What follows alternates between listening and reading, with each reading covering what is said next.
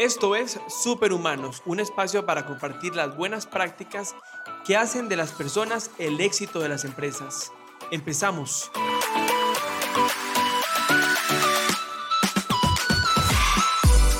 En América Latina y el Caribe, el impacto inédito del COVID afectó los mercados laborales como nunca antes. Con una economía en recesión y una crisis sanitaria sin medicamento, en nuestra región los efectos inmediatos se traducen en desempleo y las personas no deberían de elegir entre el miedo a un contagio o pasar hambre. Esto es Superhumano. Soy Jacobo Riva y hoy vamos a hablar desde la experiencia de Costa Rica en las reducciones de jornadas con el propósito de que usted cuente con información confiable para tomar decisiones, entendiendo el marco legal y, por supuesto, protegiendo el empleo que su empresa ha creado y necesita para continuar con el negocio. Nos acompaña María Marta Salazar, abogada en Derecho Laboral y además periodista con una sólida trayectoria en el sector empresarial. Bienvenida, María Marta. Muchísimas gracias por la invitación y muchísimas gracias a todas las personas que nos están escuchando en este momento.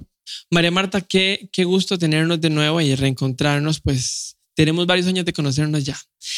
Hace unos días la Organización Internacional del Trabajo estimó que el desempleo en la región podía crecer 4 a 5 puntos porcentuales del promedio regional, que es un 8.1%, es decir, podríamos llegar hasta un 13% regionalmente de desempleo. En nuestro país la cifra se ha duplicado en muy poco tiempo. De hecho, recientemente al último corte estamos en un 24, casi 25%. Este, entonces, quiero que conversemos inicialmente de qué impacto tiene ese efecto cuando lo convertimos en personas. Así es, Jacobo. Este, el Instituto eh, Costarricense de Estadística y Censo, pues, ha determinado que Costa Rica tiene en, en el último trimestre que hizo la encuesta eh, un 24.4% de personas sin trabajo. Esto se traduce en 557 eh, mil personas sin empleo actualmente. Estos datos realmente son mm, sumamente alarmantes. Por supuesto. Este, son muchísimas las empresas que han tenido que cerrar. las medidas que ha tomado el gobierno no han sido suficientes para poder paliar pues eh, los cierres de muchas empresas y que muchísimas personas se puedan quedar sin empleo. Eh, realmente preocupada porque las empresas que, este, que he atendido o las personas que, me que se han acercado a mí me han dicho que realmente no, no saben cómo van a seguir adelante, no saben las empresas cómo van a seguir adelante, tampoco aún habiéndose tomado la iniciativa de la reducción de jornadas y suspensión de contratos de trabajo, no ha sido suficiente este, estas medidas tomadas por el gobierno y pues se traduce en un aumento de 270 mil personas sin empleo comparado con las cifras del año anterior. Claro, y, creo que es un tema que vamos a tener que enfrentar en los próximos meses porque, como usted lo mencionaba, las empresas que se han acogido a estas medidas, que yo creo que no es solamente un tema, y aquí me vas a corregir, pero creo que no es solamente un tema de las políticas públicas, es un tema también, digamos, de funcionamiento de la economía y el contexto que no, no, no son, son componentes que no colaboran entre sí para que pueda fluir, este, están a las puertas de tener que pasar las suspensiones a despidos y con qué lo van a hacer si no tienen la liquidez. Exactamente. Eso mismo que estás diciendo son los problemas que están enfrentando ahora las empresas. Las empresas necesitan reducir el personal porque no tienen la capacidad para poderlos liquidar y no saben cómo van a poder liquidar a esas personas. No saben cómo y también siento que el gobierno está trabajando mucho a golpe de tambor. ¿Por qué? Porque no está anticipándose, por ejemplo, diciendo hasta cuándo va a haber suspensión de contratos, no está, no está siendo claro con las medidas que ha tomado, no está siendo claro hasta cuándo va a haber reducción de jornadas. Es decir, la ley sí estipula los periodos, pero eh, no son suficientes para las empresas. Ya se van a vencer los periodos para las suspensiones de contratos, que eran hasta por seis meses. Ya se está venciendo, de hecho, este, ya para el 16 de septiembre van a empezar a vencerse este, contratos suspendidos de personas que van a tener que regresar a sus, a sus empresas y los empresarios no los van a poder recibir porque no van a tener con qué pagarles. Sí, bueno, creo que es como una bomba de tiempo, ¿verdad? No, no podemos subestimar el hecho y estamos a, a muy poco, a muy poco tiempo de que eso suceda. Este, la cifra es muy alarmante cuando entendemos que la OIT plantea que podemos llegar a un 40% de desempleo. Eso son 870 mil personas que estarían desocupadas, ¿verdad? Y creo que el impacto social que tendría, ojalá que podamos, que podamos evitarlo porque sería catastrófico para, para nuestro país. Sí, no, no solo en temas de desempleo y hambre, sino también en temas de seguridad, que no soy la más experta, pero ya uno vaticina un poco lo que podría venirse, ¿verdad? Sí, por supuesto. Eh, la, la, la, lastimar la economía tiene una, lastima toda la cadena, ¿verdad? Este, y no me gustaría tampoco que se entienda que estamos este, apuntando a un sector de la población que podría, digamos, ser el que más va a, a, recibir el impacto, digamos, de la pobreza, este, porque la pobreza creo que en este caso es estructural y, y, y, es heterogénea y polifacética y no sabemos por dónde va a aparecer, ¿verdad? Ahora, eh, María Marta, como hablábamos, hay dos temas que creo que es bien importante para los empresarios tener claros, ¿verdad? Uno es la reducción de jornadas y otro es la suspensión del contrato laboral. Entonces, ¿qué significa eso? Ok, sí, Jacobo, es muy importante hacer una diferenciación y en realidad son procedimientos. Entonces, cuando hablamos de la suspensión de contratos de trabajo, nos referimos al procedimiento por el cual el patrono puede interrumpir el pago del salario al trabajador y el trabajador pierde la obligación de brindar el servicio al patrono. ¿Ok? Este procedimiento se encuentra establecido dentro de nuestro código de trabajo y dentro de un reglamento que se emitió mediante decreto ejecutivo ya meses atrás cuando empezó todo el asunto de la pandemia. Es importante tomar en cuenta que a pesar de que se suspende este pago del salario, siempre se mantienen los derechos y obligaciones que emanan de los mismos contratos de trabajo. Claro, ese, pero podríamos entonces pensar en el caso más lamentable de todos, que es ganar tiempo para poder hacer un despido? Bueno, eh, yo pensaría más bien eh, que es para proteger la continuidad del negocio que eso es muy importante y justamente para eso se tomaron las medidas, para proteger la continuidad del negocio y para proteger los empleos de las personas. ¿Por qué? Porque por lo menos la suspendo un tiempo mientras me repongo yo empresa y después cuando ya me repuse, puedo volverlas a llamar de nuevo, ¿verdad? Entonces, justamente es para proteger la continuidad del negocio que muchas personas han criticado esta medida y dicen, ah, pero es que es para proteger al empresario. Pero bueno, protegemos al empresario porque protegemos la empresa y al mismo tiempo protegemos los empleos y protegemos a las personas que tienen estos empleos y a sus familias que dependen de estos trabajos. Que yo entiendo que evidentemente en este tiempo de, de pandemia las personas suspendidas van a quedar sin recibir un salario, que esto es catastrófico, pero por lo menos tienen muchas de estas personas la esperanza de volver otra vez a sus trabajos de antes. Claro, de incorporarse nuevamente al empleo que creo que al final es el objetivo de todo, ¿verdad? Así es, Jacobo. Y por otro lado, tenemos la reducción de jornada, que es otro procedimiento, y este consiste en la posibilidad que tiene el patrono de modificar unilateralmente eh, los contratos de trabajo para disminuir la jornada ordinaria, siempre y cuando se demuestre que existe una afectación directa a causa del COVID-19. Y esta medida se encuentra este, aprobada en la ley reciente 9832 eh, que entró a regir el pasado 23 de marzo. Entonces, no sé si quieres que te explique un poco más o vamos desmenuzando el tema poco a poco. No, eh, por supuesto. Yo creo que, que no solo, no solo eh, me quedan dudas, sino que también a la gente que nos escucha también. Entonces, completemos esta idea. Si, si las reducciones de jornada son viables cuando se ha demostrado que el negocio tiene afectaciones por el COVID, que eso ha pasado en el 96% de las empresas de este país, ¿Cuál es el procedimiento para poder contarle a, las autoridades que nos vamos a acoger a esta medida? Sí, este, primero que nada, para acogerse incluso a la suspensión o a la reducción, tienen que pasar dos cosas. Este, y es que demuestren que existe una afectación directa a causa del COVID-19. O sea, es decir, yo no puedo empresa venir diciendo, ah, voy a aprovechar que de por sí ya me estaba yendo mal y no me está yendo tan mal ahora, pero, ¿verdad? Voy a aplicar la suspensión o reducción o no estoy sufriendo una afectación y voy a aplicar la suspensión o reducción. No, yo tengo que demostrar realmente que hay una afectación directa a causa del COVID-19. Y aparte, otra de, de, de los requisitos que tienen que estar ahí latentes para poder justamente aplicar a, una, a un procedimiento, ya sea de reducción o de suspensión, es que este, estén al día con las cuotas obrero-patronales. Si no, no pueden estar este, eh, solicitando este procedimiento. Y eso a mí me genera también estrés. claro. eso, es lo que te iba a decir. Está duro porque hay muchas empresas que no pueden o no han podido estar al día porque ya la estaban pasando mal Sí, claro, no. e igual el desempleo estaba altísimo antes de la pandemia. Sí, no, y las empresas resfriadas. Entonces, este, está complicado. Está complicado y es donde tenemos que entender, digamos, que es un trabajo colaborativo, porque el empresario genera empleo, este, y, el, y las políticas públicas tienen que ayudar a que ese empleo se continúe, como lo mencionaste antes, pero con condiciones, digamos, tan singulares, creo que es más complejo sostener el empleo y también la formalidad, que es un tema importantísimo. Este, para el segundo semestre del 2020 se esperaba que la suspensión de jornadas impactara un 7% del empleo. Esto quiere decir que crecíamos 7 puntos más en el desempleo. María Marta. Así es. Otra cosa que te quería explicar. O sea, si estamos en 24, pasamos a 31. Así es. Ok. Lamentablemente.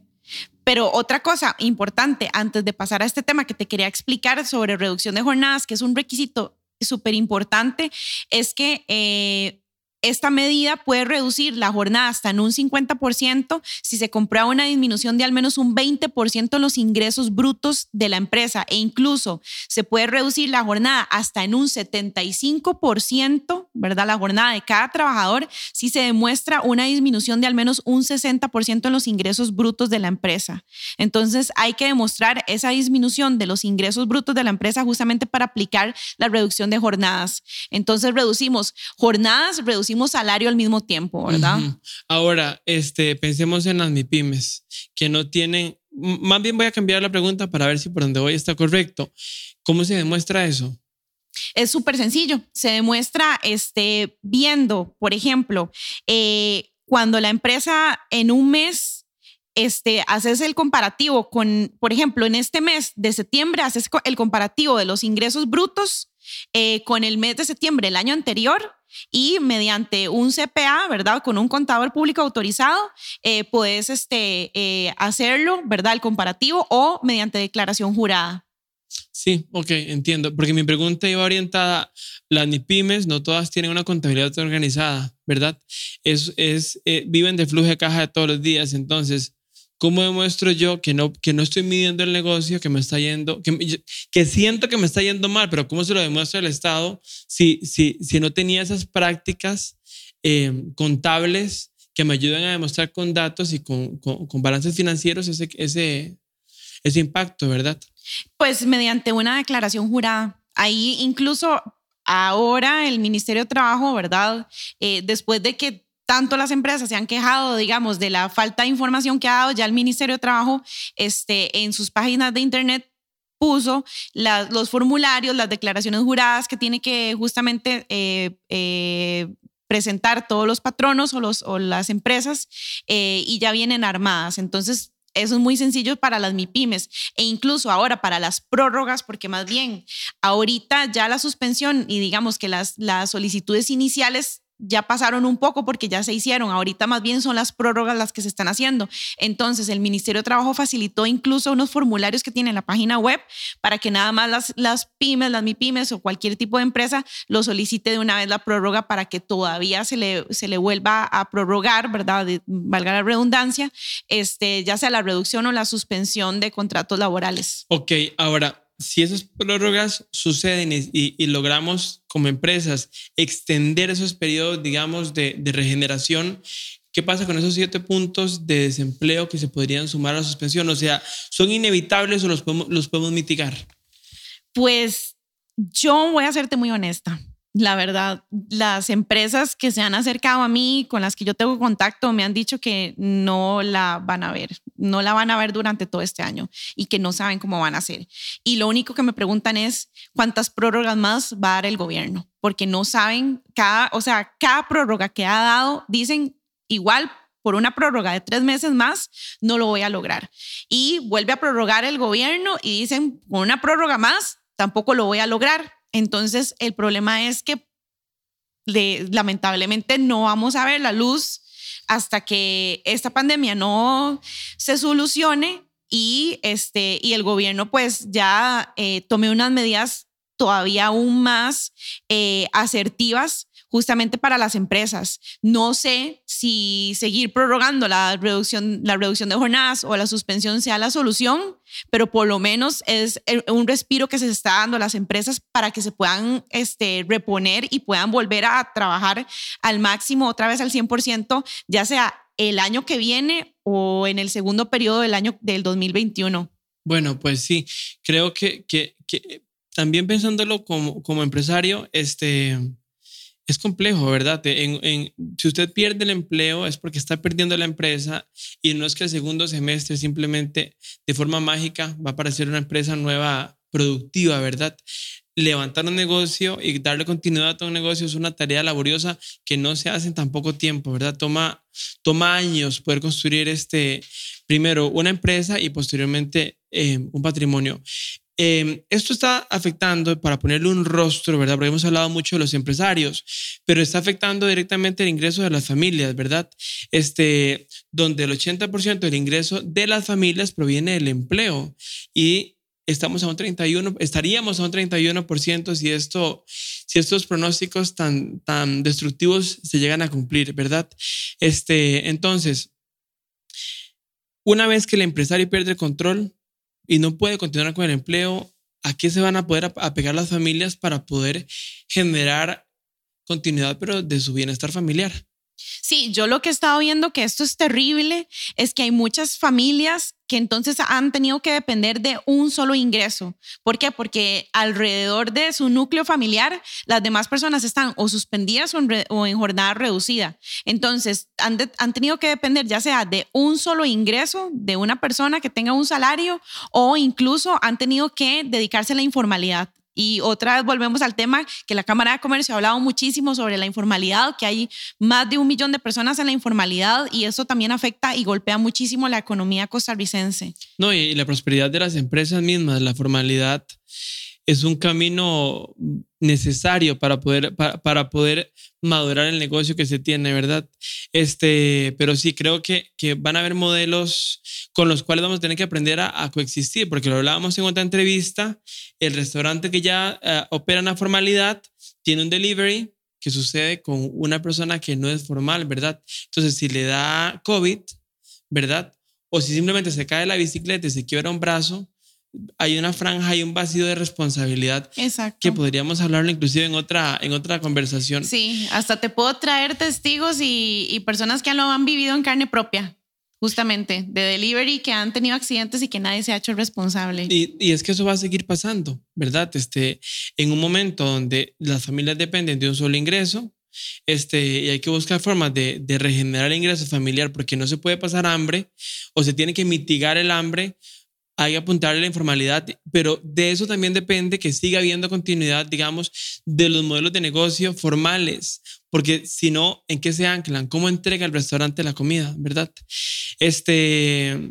Jacobo, hay una iniciativa muy interesante que, por ejemplo, se podría implementar y, y no quiero dejarla pasar en, en este programa y es comentarte que con la reducción de jornadas, la caja ha implementado que también entonces, si una persona se reporta en un 50%, digamos, de jornada reducida, está reportándose a un 50%, ¿verdad? También de reducción ante la caja.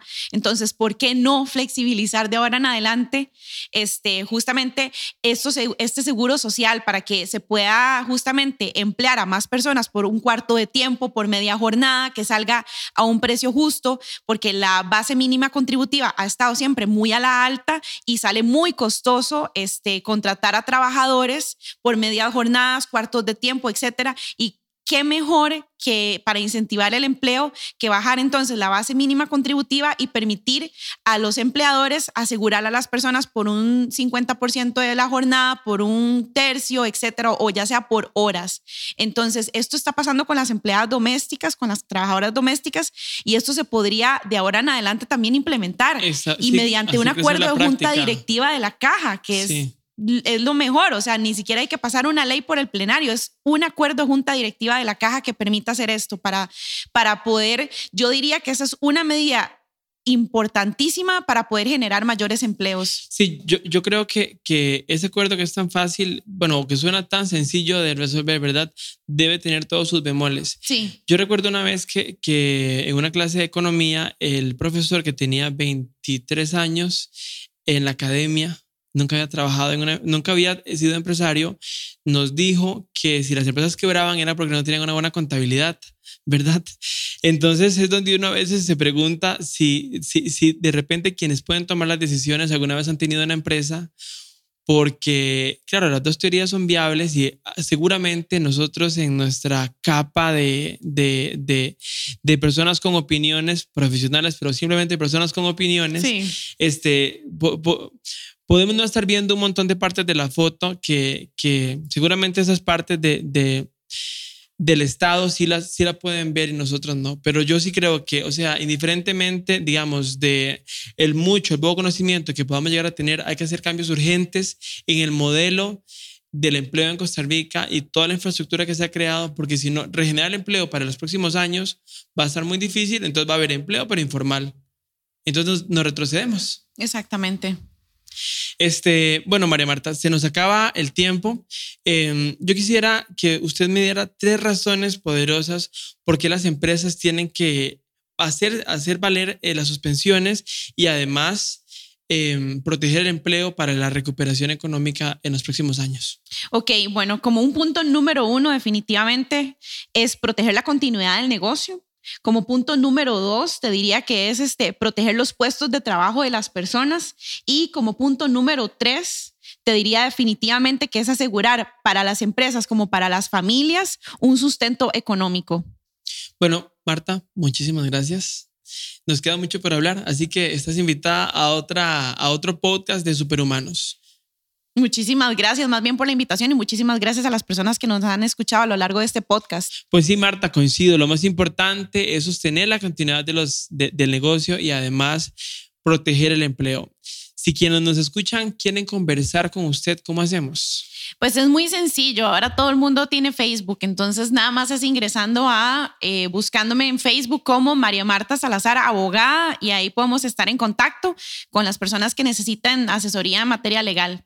Y claro, y también recuerden que en la Cámara de Comercio están los contactos de todas las fuentes que estamos invitando a conversar en Superhumanos, entonces con mucho gusto los ayudamos a hacer esa conexión. Definitivamente las proyecciones de la región lamentablemente son muy duras y muy desalentadoras, pero la resiliencia y la capacidad de sonreírle la vida no tenemos que perderla ni ponerla en riesgo.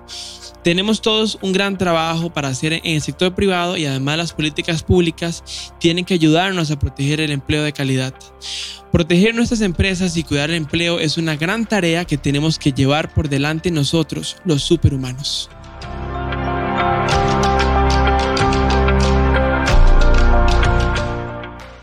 Este podcast lo hicimos con un cariño tremendo.